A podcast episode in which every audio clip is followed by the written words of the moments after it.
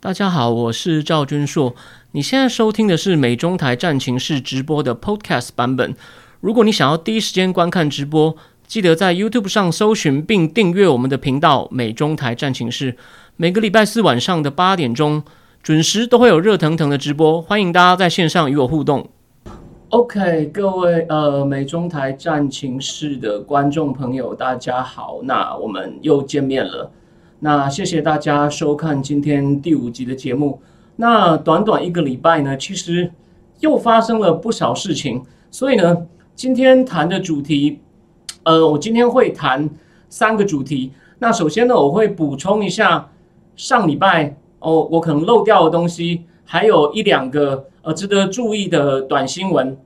然后再来呢，呃，我们今天第一个大主题就是呢，中共可能在看到美国。对于伊，我之前节目两个礼拜前讲过的伊朗、缅甸都不是很强硬之后呢，他也有底气了。于是王毅在这个礼拜一呢，在北京呢的一个类似美中关系研究会哦，大家晚安的一个算是一个有点像个研讨性质的场合，并不是一个完全正式官方场合呢，正式提出了美中未来合作的四个方向，而其中一个呢还包含了要美国做三个放弃啊。那这个呢，其实是蛮不客气的、直白的。那他讲这四点到底哦有什么含义呢？他想达到什么目的呢？这个就是我们今天讲的第一个主题，OK。然后呢，第二个主题呢，我们会来讲一下，就是说我先给大家看一下这本杂志的封面哦。这本杂志呃是《亚洲周刊》，他写中国经济飙升的幕后，用飙升哦。当然，今年因为疫情啊，其实全世界。经济大部分都是负成长，那除了台湾之外，哦，台湾今年的经济成长率三十年来终于超过对岸，但对岸其实也恢复了正成长。但是，这是否代表说它疫情它是疫情的爆发地？然后它首先用铁网控制了疫情，而且带领世界复苏，成为世界经济的火车头呢？我会带大家看几个数字来提醒大家哦，事情可能不是，很可能不是这样子哦。那。它可能就是处在一个外强中干的状况，那这就是我们今天第二个主题。那也就是因为，但这第二个主题跟第一个，大家不要以为乍看没有关系，其实它是有关系的。怎么说呢？也就是因为它是处于这样一种外强中干的状态，所以说他要很不客气的跟美国喊价，因为他要赶快让中美关系恢复运行，他才能够重新得到。成长的动力，然后也能够顺便继续搞他的民族主义洗脑，OK，就是让大家觉得大国大国崛起了。而且我等一下会再补充一个有关上礼拜为什么我说拜登的这个电话拜年，其实有一个很不好的影响跟示范哦。我会引再引用一个就是亚洲最权威的英文媒体叫 Nikkei Asia 的另外一个记者的看法。那最后呢，也就是因为。我说中共开始漫天喊价，但拜登政府基于很多理由呢，他可能都会一直处于这种有点装聋作哑，或者是用各种方法推拖拉的方式。那那甚至呢，在推拖拉之中呢，就偷偷做让步，因为他不能够太明目张胆的让步。OK，哦，大家晚安，奇幻时间部阿秋晚安。然后呢，他不能这么明目张胆的做让步。OK，但是呢。那些鹰派，尤其是川普团队或者是共和党的右翼哦，那种他们呢还是会死盯着这个，他们怀疑这个可能不是用很合法或很光荣的手段赢得这场选举的拜登总统。那而且呢，已经有迹象了，就是川普的国安团队的高官呢又开始在媒体上活跃了。那我最后就会讲说，他们呢目前呢针对一个点，就是有关疫情的问题呢，又开始在提醒，还有伊朗的问题。开始呢，盯着拜登政府，就是要提醒大家，这个政府可能会有失误。所以说呢，拜登政府一直处于这种两面进逼，中共也逼他，川普的团队在后面虎视眈眈。所以说情况呢，虽然目前还没有到一个爆点，可是呢，呃，越来越有趣。那我的目的就是希望今天透过今天这个节目呢，再给大家一个往后看，就是往后看，目前给大家看一个，就是说我给大家一个指针罗盘，让大家可以大概知道局势是朝哪个方向发展。因为你如果去看很多政论网站的文章，有人就说就会有一些比较模棱两可，说美中既合作又竞争啊，或者说呃民主党政府也会强力抗中啊，虽然手段上可能有所不同啊。那我的节目我就会，我等今天的节目就要很明确告诉大家，未来的模式呢是呈现一个躲避球的模式，中共频频发球，主动权换了，拜登政府会用各种方法推拖拉躲。然后呢，嘴巴强硬，可能偷偷的让，然后川普川普的国安团队就站在后面这样子瞪着他看，说你敢你敢当卖国贼吗？就是这种有点滑稽的。所以我在我自己脸书上之前也常常写说，二零二一年很不幸的，可能就是悲剧加闹剧的结果。OK，那那当然这样讲，这个是很大胆的论断。我等一下会提供各种我认为的证据，我来提供大家参考。OK，好，那。在我们进入正式主题前呢，不好意思，还是容容忍，请容忍我给我自己一分钟时间，我夜配我自己哦。就是我在这个呃 Mula 的那个科技巨头电子报的那个网站方格子上，呃，我也有一个写作专题叫《世界很不正经》，那里面写的东西会比较重，文字浓度比较重，就不适合我在节目上用讲的方法可以讲清楚的事情呢。有兴趣的人呢，如果你想要看哦更深更深的分析的话呢？我目前有写到一些有关美国为什么美国它未来拜登上台会有这么多的挑战，还有目前缅甸的局势，对我对缅甸的历史细节也做了一些很详细的叙述。那有兴趣的人可以去订阅一个月，或者你有兴趣直接订一年，就当做每个月请我喝两杯珍珠奶茶，也非常感谢各位。OK，好，那我们第一阶段呢，我们先来做一点前情提要，就是有关拜登在。除夕，他在美国白宫等到九点，然后打电话打电话到中南海去跟习近平做这个拜年呢。这个还没有完哦。其实第二天大家可能有点印象，他跟他的太太 Jill Biden 呢，坐在一个很中国风哦，只差没有周杰伦出来唱歌了，唱中国风的歌，又录了一段祝贺大家新年快乐。虽然他的目的好像是针对美国的亚裔，OK，但。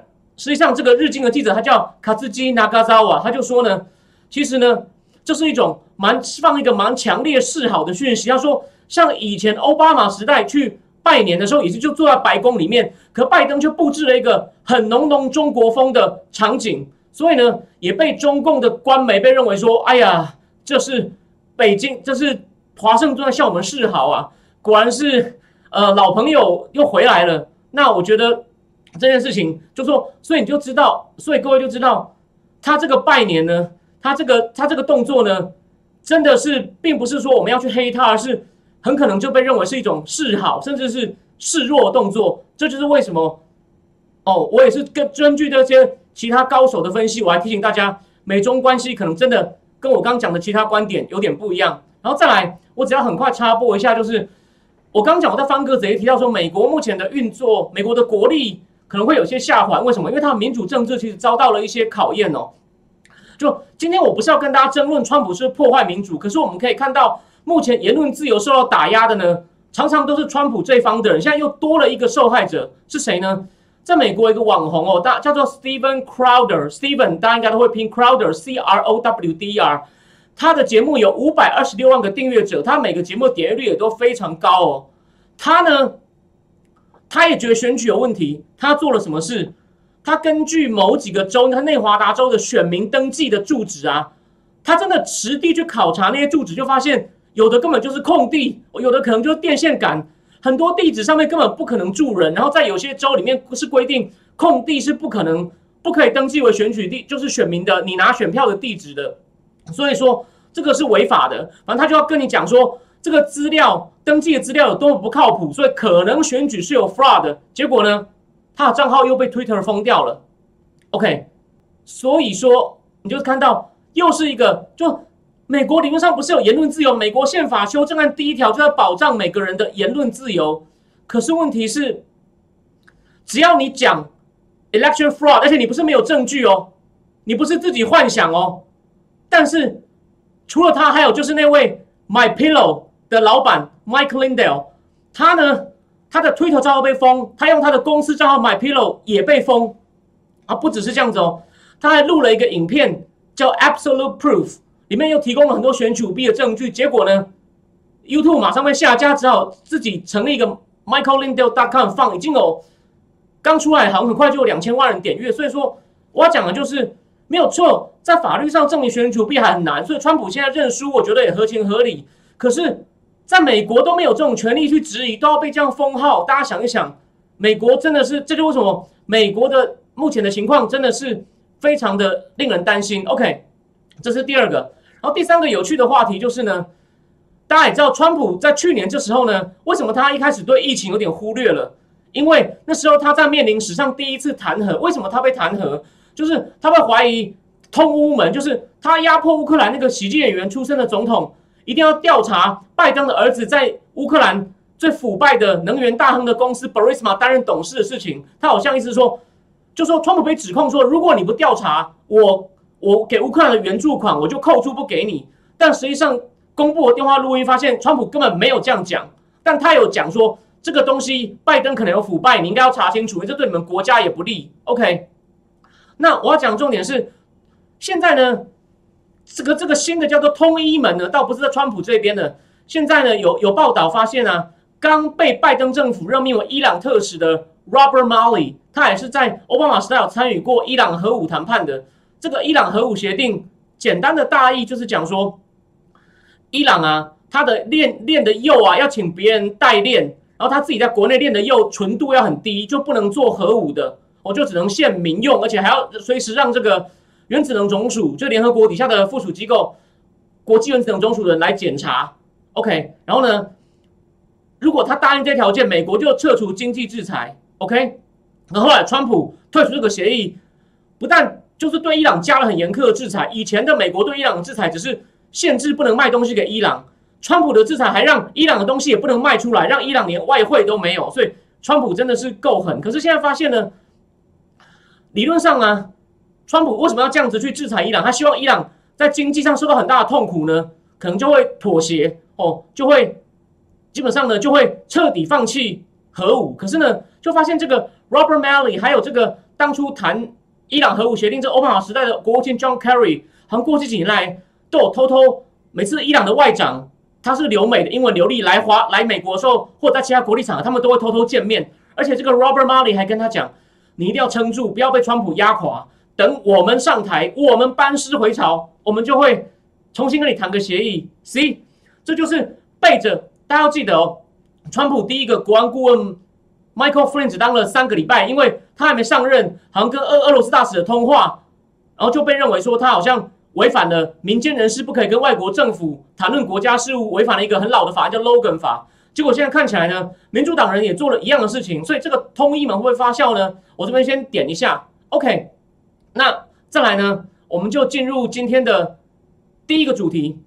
第一个主题就是王毅在周一在北京啊。他在一个类似那种什么美中关系研究会的一个论坛上面呢，他认为啊，美中关系未来发展要遵守这四个原则。OK，哪四个原则呢？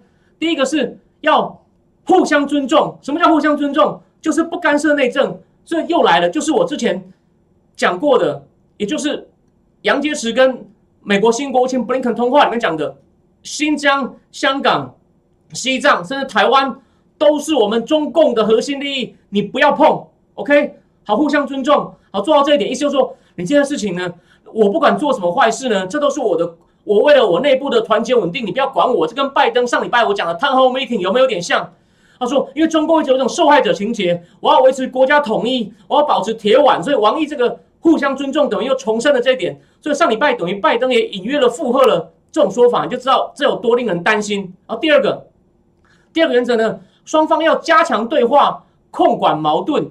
OK，控管矛盾就是指体制上的矛盾啊。美国说中共不自由，然后中共说你美国种族问题才多呢。OK，哦，你看你德州现在哦又大停电，民不聊生，不像我们这边哦安居乐业还脱贫。习近平今天刚宣布，哦全中国都脱贫，但是这个东西也算是个样板工程，这个有机会我们以后再讲。第二个，他除了说加强对话以外呢，还有有趣哦，他强调要发扬除夕通话精神，你看到没有？就吃你豆腐了。谁叫我们叫你乖乖的，叫你在规定的时间以规定的方式打电话来拜年，你就来拜年。所以发扬除夕通话精神。好，但第三个才是重点哦。他说中美要相向而行，相向而行是一种中共的俗语，意思就是你不要跟我们作对哦，听党的话，跟党走，听党指挥，OK，互利合作。而且什么叫互利合作呢？美国要做到三个放弃，重点来喽：放弃关税，放弃单边制裁，放弃对中国的科技进步进行打压。那我先跟各位讲一下，因为我之前有介绍过我自己嘛，我有在思想坦克，呃，定期每两个拜出一篇专栏。在拜登刚当选的时候，我就写了一篇说：台湾人盼得到川规败随吗？我跟你说，你要看拜登有没有意志力去剿共或者对中国强硬，你要看几个：第一，他会不会把关税撤掉；第二，对华为或者是其他科技公司的制裁会不会撤掉；第三，对香港、新疆敢不敢再加大制裁；第四，会不会继续在亚洲推动这个四方安全对话或者建立印太版的北约？那前面三个都是美国能操之在己的，果然中共前面两个关税跟科技制裁，中共真的很在乎，所以中共就。这就是我说的第一个标题，漫天喊价来了，叫他撤掉。OK，那当然，他可以说一，他可以说一说啊，对吧？他可以说一说。那但是他喊完以后，拜登他们有回答吗？说 No way，或者你要先怎么样吗？拜登至少还敢跟伊朗对美国呛虾说，你要先撤制裁的时候，美国至少还还敢说你要先回，你要先遵守核武协定的规定，我们再来谈。他对中共呢是根本就不回应。然后王毅第四个什么条件？什么要恢复交流？就是恢复要发给留学生签证，给他们很多念理工的，他们才能够继续去讲好听一点，就是模仿；讲难听就是去又是去偷技术，对吧？FBI 办了多少偷技术的案子啊？那 FBI 局长去年演讲的时候，好像讲说，每一小时就有一件跟中国间谍有关的的说中国间谍有关的案子。所以说第四个的条件讲好听，要恢复交流，正常交流，实际上叫做门户洞开。另外。其实美国当初就是上一个贸易代表硬汉 Lighthizer 的贸易代表署就有出三零一报告，这样说中国如何侵会侵侵占，就是侵害智慧财产权的时候，有讲到，其实，在二零一六一七的时候，美国在细股的收购投资案非常多。那他常收购入股之后呢，就想办法要把你的技术拿走，或者有一个 program 是一开始在美国，这样移到深圳去做，然后呢，很多技术就这样被偷走了，而且很多这种私募基金背后都有官方色彩。OK。所以呢，恢复交流呢，就等于是又门户大开。所以你看，他虽然讲包装很好听，其实上就是你要你要让我们再把你的再把手伸进去。所以其实也很不客气。他们敢对川普这样吗？当然不敢，就是因为人家看你的态度不够坚定，对其他人他就有样学样。所以这是今天第一个主题，就是非常令人担心的。然后呢，其实不只是王毅哦，还有一个人跟他一搭一唱，就是。位置比王毅更高的杨洁篪，就是他先跟 Antony Blinken 通话。你看，Antony Blinken 是外类似外交部长，王毅是外交部长，可杨洁篪是国务委员，是之前当外交部长，他地位更高。他也发表一篇文章，在中共官媒上说，个别国家翻译就是美国奉行单边主义哦，霸凌啊，反而中共是坚定的维护多边主义。哎，那不就跟美国同调了？美国也是说要要重新重建跟盟邦的关系哦，重返国际组织。哦，所以说你看，这有点恐怖吧？他就说你美国这样讲，等于某种上冲趁了中共的意，但我这样讲有点武断。我等一下我们再仔细讲这个问题。所以说呢，你从王毅跟杨洁篪抱怨，你就知道美国川普之前率先这样用强力的政策去制裁他，哦，打击他，等于是釜底抽薪是有用，他们很痛。所以我前几我前天在那个美中战情室的那个。粉丝页上贴那篇日本学者松田康博，虽然他研究台湾大陆成果不错，中文也流利，可他把川普的对中政策讲的一文不值，说没有用，没有多边主义，那就是一种迷思。这些学者有时候呢，他他对川普就会有一种非黑即白，你只要没有跟盟邦协调，你做就没有意义。我就不知道为什么这些学者平常讲事情讲的头头是道，也都讲理性，只要遇到川普呢，就变得很奇怪的双重标准。这个真的是我到现在为止还。无法无法理解的，他们到底就是哪根筋不对了？对川普有如此大的深仇大恨，所以说呢，未来啊，你不要看这只是开始哦，不要说他拜登来上台一个月，我可以跟各位预告，这就是美中往后互动的模式，就是叫躲避球模式。中共频频发球说，我要你撤掉什么，我要你做这个，我要做这个。那拜登他能做吗？他有些东西他如果能做的话呢，他敢做的话呢？他马上可能就，比如说，他被迫打电话去了，但他只好为了要证明哦，我不是被你压着，他只好在声明里面，我上礼拜要解释给他听嘛，有有有批评了中共一下。你想想看，如果他不批评，有人就说我表示他还在强力抗中，我我倒是要反问这种论点。如果他不但规定时间，按规定方式打电话去了，还满口好话，那岂岂止是被媒体批评啊？可能共和党的马上跳起来开始联署要弹劾他，好吗？所以说。就是中共会提出很多要求，美国就在那边啊，不行啊，不行啊，这样不行。那也不能说拒绝，为什么？拜登可能他们家族有把柄在中共手上哦。Hunter Biden 的事情被很多人说是假新闻，我要提醒各位，美国的参议院是有一个报告，是由共和党的 Ron Johnson 跟 Chuck Grassley 两个资深议员详细记录，而且他最后一章讲了 Hunter Biden 跟国外的收受不当利益，就很多跟中共有非常大的关系。他们里面都有很仔细的证据，绝对不是什么假新闻。所以说，他又不能说不要，又不能说要。说要的话，川普的前床团队，或者我像我刚刚说的 Ron Johnson、Chuck Grassley 或 Ted Cruz，或者是我上礼拜有点到的 Tom Cotton 或 Marshall Blackburn，就直接跳起来了，把他骂到翻。说他怎么办？他只好用躲的。所以说会是个会是个躲避球的模式。所以重点就是呢，中共会要求回到。哦，以多边主义为名，我刚讲，看杨洁篪都讲了，躲在全球讲说促进全球化的这个很好听的名称后面偷鸡摸狗，继续喝西美国跟全世界的血。这边呢，哦，要再给大家看一个东西，这本书呢，其实已经被被很，就是说基本上没有人，就已经没有人被注意到。那是我二零一零年，我本来就知道有它英文版，后来我发，我就住在上海，候发现有中文版。你看，它的名名字叫 Playing Our Game，这是二零一零一零年出的。这个写的人叫 Edward Steinfeld，是一个 MIT 的政治学教授。他的论点是什么呢？说那时候还说中共不是威胁，因为那中共态度还没那么跋扈。OK，但他意思是说，中共的所有事情，大部分不管是实好实实可能没有，但衣啊、住啊、行啊、育啊、乐啊，吼，甚至也去美国留学。OK，然后呢，看美剧，什么东西都在学美国。我也在上海，我我舅舅曾经带我去过那种完全看起来就像美国人住的社区的，那种那种在古北的那种独立的社区哦。所以说，他认为中共不是威胁，他只是在学我们。当然后来他会变，我我我好像之前有讲过为什么，但重点就是中共很多东西他不靠这样改革开放，他没有办，他没有办法继续维持成长的动力。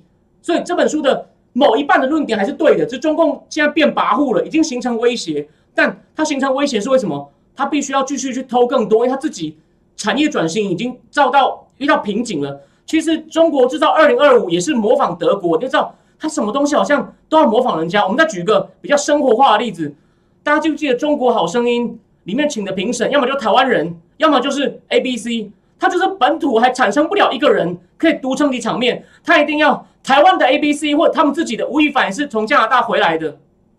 OK，所以说，所以说。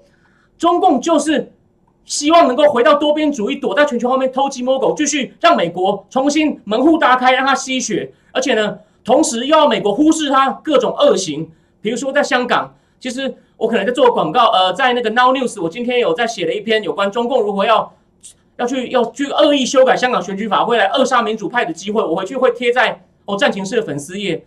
但拜登被夹在中共跟鹰派之间，然后。中共可能有他的把柄，所以他只能够躲躲藏藏。所以为什么现在什么事情都是 review？我上礼拜有讲过 WeChat review，那个 TikTok review，然后国防部也在 review 中国威胁。然后呢，现在今天又来一个嘛，最最新的新闻，这就牵涉到新的新闻了。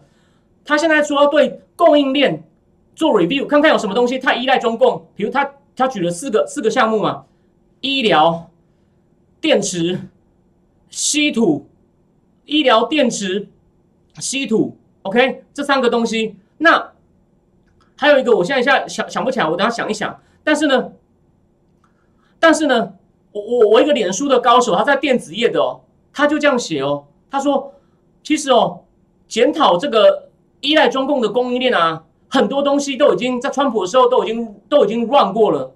好，那晶片依赖不大，所以没关系。然后呢，稀土，当初贸易战开始，中共就威胁说我要不出口稀土，其实美国已经。有备案的那医疗，因为疫情，我等到最后讲到博明博明的时候，就前副国强顾问博明是，我会再讲到这个医疗的问题。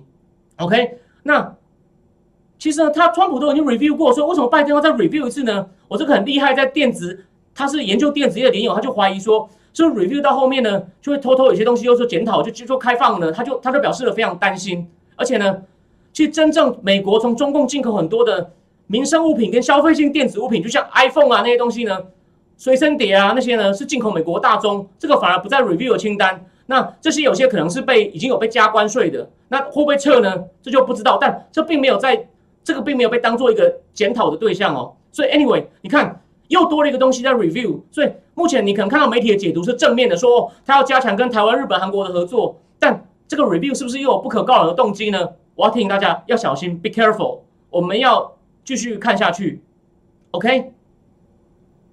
然后呢，我最后，然后呢？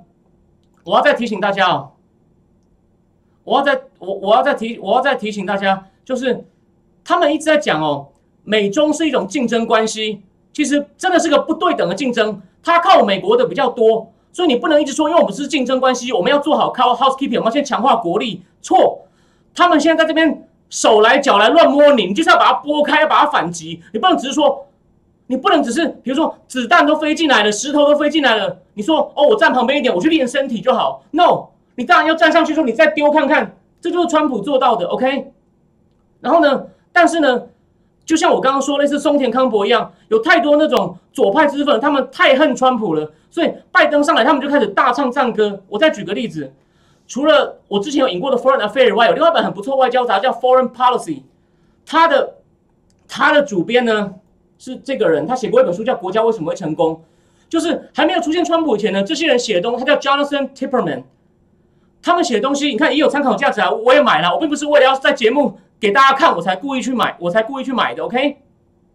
哦，他呢在外交政策 Foreign Policy 上写了一个文章，哇，大赞拜登，然后他怎么说吗？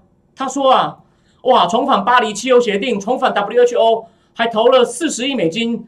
赞助世卫的疫苗计划，然后停止支持沙特阿拉伯在也门打战。OK，这个算是比较对的。拜登唯一做了，我觉得可以给他一个赞的东西。然后呢，制裁缅甸，制裁普普丁，还说要重返伊朗协议。你看，拜登做了很多事啊。你看，他就把他就大赞他这个人哦。其实这本书写的还可以哦。可是呢，是真的是这样吗？哎，同样是左派，CNN 这个很有名的主播 Fariza Karia 这本书其实还不错，但重点是。他也在《华盛顿邮报》，他是《华盛顿邮报》专栏作家。他说，拜登在内政上很有想象力、野心，带来很多改变。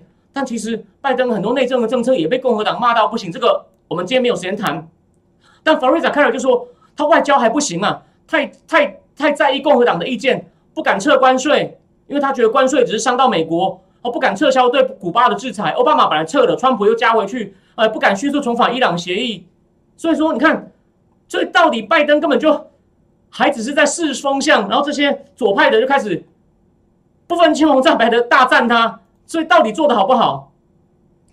对，松田就是跟韩导见面那位，然后韩导说是日本人迟到，松田就就很生气发了一个声明，Exactly，OK，好，那所以呢，所以呢，我要讲的就是你看，就这种左派就是他们真的有点双重标准，就川普讲的一切都是，就松田可能这方面也跟他们想法有点像。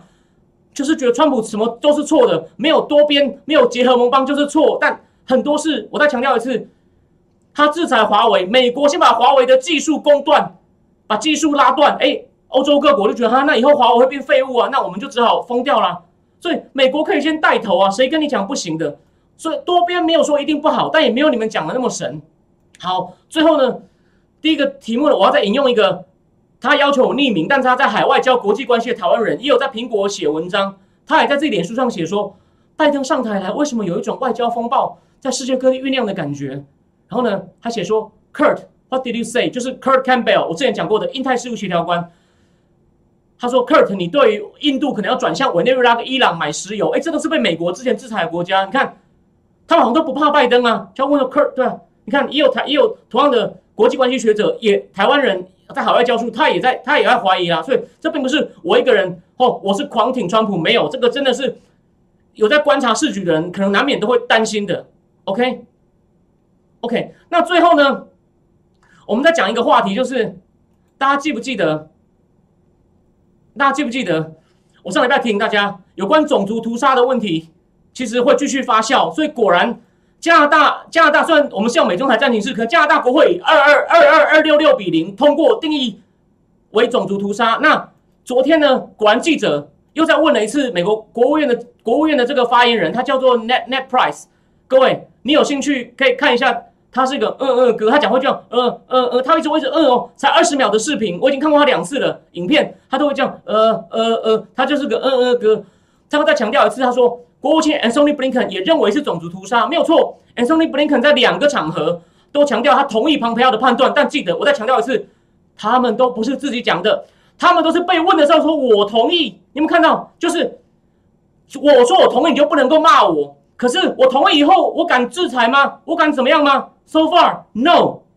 我讲了，顶多就是 review。所以，甚至还有个传言说，他们也在 review 这个种族屠杀的，在新疆做是不是种族屠杀？这个定义合不符合？虽然他们同意他们有虐待维吾尔人，可到底符不符合种族屠杀定义？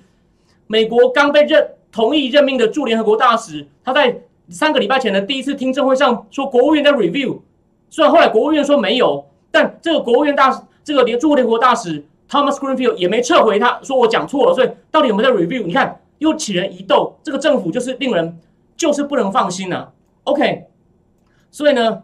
我们第一个第一个呃，我们第一阶段的那个我我们东西呢，我们就讲到讲到这边。好，那再来呢，我们就来讲一下中共的经济哦。我先跟大家讲一下这本这本杂志，我刚刚讲的叫做叫做《亚洲周刊》，他写说中国经济飙升。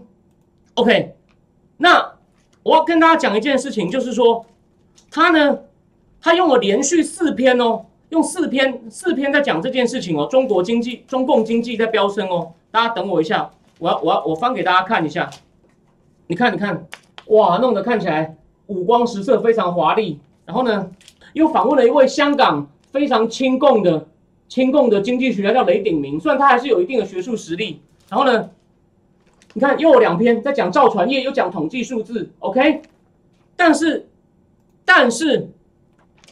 但是我要提醒大家，这个写的人呢，他叫做江训，他是他的主编，OK，他是这个刊物的主编。他以前很少写经济，然后这次一口气连写四篇。因为我是亚洲周刊的订户，有人就说他是个红色媒体，可是我有我观察的角度，对，他是大外宣杂志，可是呢，他会泄露一些有趣的讯息。江迅以前都是写政治，甚至写一些人文，他有些学问的，然后也有人怀疑他是特务。他很少直接写经济，这一次写四篇，你看到这种事要反着看呢。然后他还说，我直接我念念一小段给大家，你看他写造船业亮丽，见证中国荣景。然后呢，然后呢，这个封面故事呢，他怎么讲？他说中国实现完美的 V 型复苏，真的是这样吗？真的是这样子吗？我们我给大家再看一些统计数字哦。其实哦。中共的地方债啊，目前已经占中共的 GDP 的百分之十了。中共的 GDP 大概在九十兆人民币左右，然后呢，有四分之一哦，也就是说大概有有有九有有有大概，它目前大概有有可能有好几兆，应该是它现在占 GDP 百分之十，所以大概有九兆，它有四分之一在二零二一会到期哦。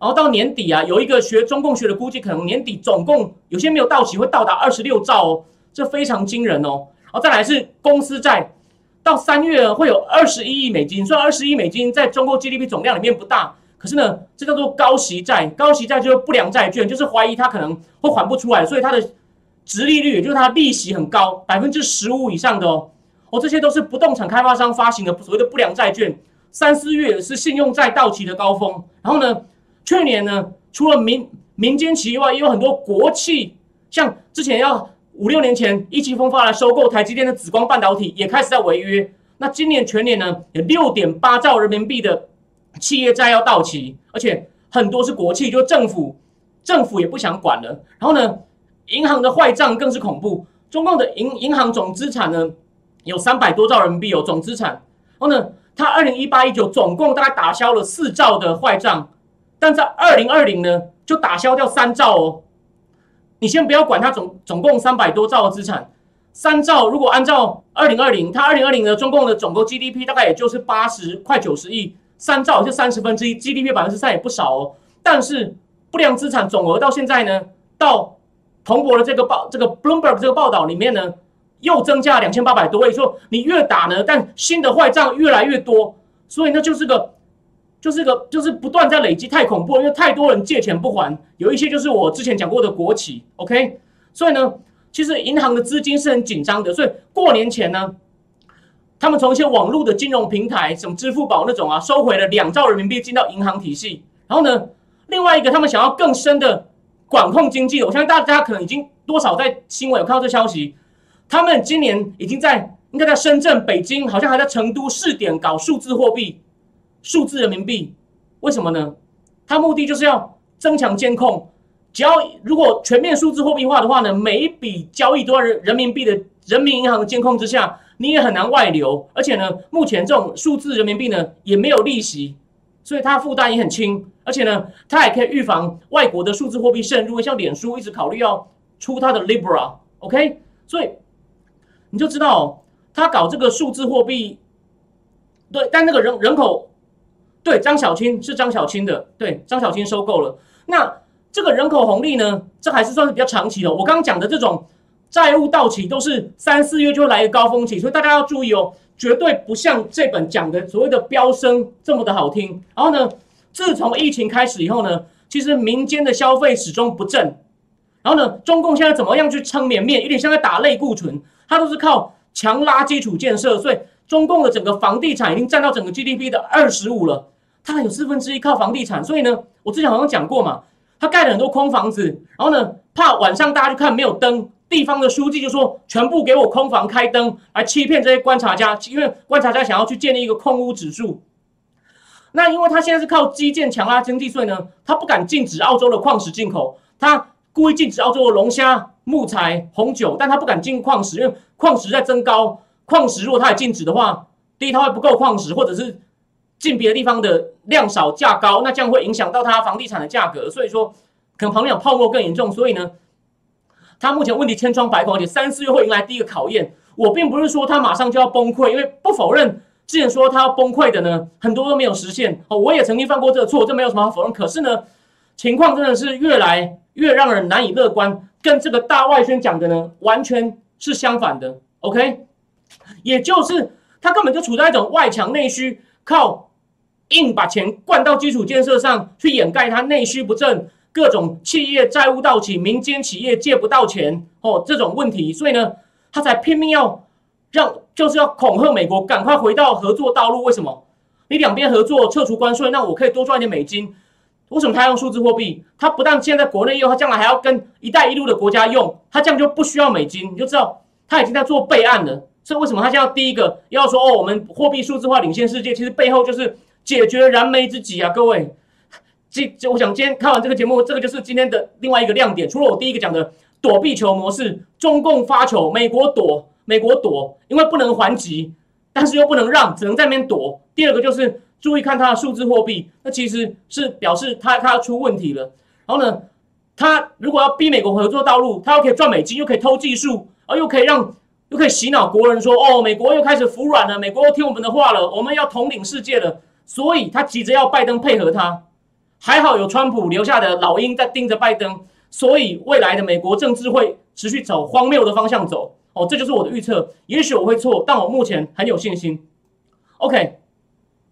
好，那今天呢，我们再进入最后一个话题。我们再进入最后一个话题，就是我会把它形容成川普的团队呢，悄悄的呢，好像呢又站到牛棚了，又站到对海航也出了状况，而且那些就变坏账了。你看坏账好像七千多亿啊，七千多亿人民币，七千多亿也不少啊，七千多亿也不少啊，没错。所以呢，我我要讲的是呢。伯明就是前副家那个副国家安全顾问 Matthew Pottinger，他接受那个 CBS 的 Face the Nation 访问，他讲的重点事情是什么？他说为什么疫情会控制不住？他说因为美国的 cdcdc 疾病管制局 Center of Disease Control 都很天真，去问中共的 CDC 对口高福，结果他说根本中共的 CDC 也算被蒙在鼓里。伯明是透过自己当年在北京。当《华尔街日报》记者的私人关系去问一些医生，才慢慢发现好像真的有问题，赶快跟川普说禁航。他说根本就是解放军垄断的讯息，这就要解释为什么美国一开始有点失误了。OK，甚至 Peter Navarro 还也上电视节目爆料说，当初伯明建议川普要断航的时候，Dr. Fauci 还说不需要。好，当然这件事到底是责任归属，这我们继续看下去，我们也不要先全盘否定，只是 Peter Navarro 敢这样讲，你看 Fauci 有没有出来否认嘛？如果没有，那就那就可能是有啊。OK，然后呢是军方隐瞒的消息，然后呢他到四月觉得疫情快要失控的时候呢，哦对，JC 王，我跟你讲。你知道伯明发现美国口罩不够用，所以 CTC 算他说 CTC 也没有办法叫大家戴口罩。你知道伯明怎么办吗？他接受访问，他说他打电话给台湾的 Senior Official，跟台湾调了五十万个口罩，搞完一些给 CTC，一些给白宫，白宫一些给白宫。所以你知道伯明，因为他中文流利，他有 connection，所以伯明其实做了不少事情。然后当然他在访问也后面也检讨了一下他们疫情哪里没有做好。那这跟我们今天的主题比较没有相关。好，我可能事后我贴在战我贴在战情室的粉丝页上。但不止伯明哦，庞培奥跟之前庞培奥的中国事务顾问，就是华裔的学者余茂春，他们联名投书，就在讲说，我们虽然没有直接证据，因为病毒株没有交出来，你没有办法复制，因为科学你要能够拿到他们中共原始的病毒株，才能够做实验，看能不能用一些方法复制这个武汉肺炎的病毒。他说，但是有很多间接证据，叫 circumstantial evidence，讲说中共呢销毁。最早的病毒，而且他们解放军早就在研究，他们举了很多这种证据，就是那位 Bat Lady 石正丽。而且呢，中共销毁最早的病毒，这很关键诶。你最早病毒知道，也许就很快就可以找出问题。然后呢，而且禁止关键资讯公布，然后呢，封口记者、医生，阻碍 WHO 调查。所以呢，北京呢并不想让世界知道病毒真正的起源，所以到处推脱，还赖给美国。现在说又赖给什么鲑鱼，赖给火腿。然后呢，不想让知道他们在。病毒的真正起源，还有他们在生物实验室安全上面的大疏失，所以呢，其实庞培奥跟余茂春还有伯明他们都要提强调说，这个东西呢基本上是体制的问题。你如果不重视呢，不重视这个根源呢，而是像他们现在的国家安全顾问 Jack Sullivan 只是说，哦，这是世贸那个 WHO 去调查，中共没有交出哦一最初一百七十个病例的资料，这个虽然没有错，可是不够重啊，没有直指核心啊，所以。川普团队实在是为了美国的利益看不下去了，OK，他看不下去了，所以呢，现在纷纷跳出来受访问，也在提醒美国人说，问题根源在于这个体制，这个体制有很大的问题。然后解放军背着世界的监督，然后呢，实验室安全松散，之前这个都是有公开资讯讲他们实验室安全管制有问题，然后现在呢，然后一直研究各种病毒，现在出了各种问题，然后又满推，对吧？那你能够只能你能够像拜登政府这样说哦，不够合作，下次不可以这样了，我们要建立预警机制就够了吗？No，为了全世界跟美国的安全，我们一定要直指核心，这就是哦，那也就是提醒拜登政府，就是不能示弱，你该硬的要硬哦，不管是疫情啊、维吾尔啊，甚至我说的香港啊，都是。所以呢，今天呢，这就是我要讲的三个主题。OK，所以说短短一个礼拜呢。的确也有很多事情发生。那我们川普团队虽然已经不在其位，可是他们还是能发生，就是发挥他们的贡献，盯住拜登，盯住拜登，让他没有办法很快示弱。所以呢，再也一样能有贡献。那虽然我认为客观来说，我不是盲目的川粉哦，我认为有些政策细节川普不是很懂，他也没有那么重人权。可是庞培奥团队，就是我刚才余茂春、伯明这铁三角呢，他们对于中共的方方面面都非常的了解。然后呢？我也曾经写过一篇文章，思想坦克解分析，帮大家分析伯明写的印太战略框架的备忘录里面有什么精彩内容。我可能找时间我也会贴在美中台暂停室的粉丝页上。OK，那这个呢，就是我今天要跟大家分享的三个主题。那希望大家对大家会有些收获，也提供大家一个观察美中关系演变的视角。记得会是躲避球模式，我们会看到更多的东西进入 review。OK，然后呢，review 多久？We don't know。OK。但还是希望美国能早日从这种软弱、被人家看衰小的多边主义中爬出来，真的让美国 great again，而不是像拜登一讲 Americans back。我认为这个 back 不是回来，而是往后退。OK，希望是 American 是真正的 back，而不是往后退。那今天谢谢大家的收看，我们下礼拜再见，晚安。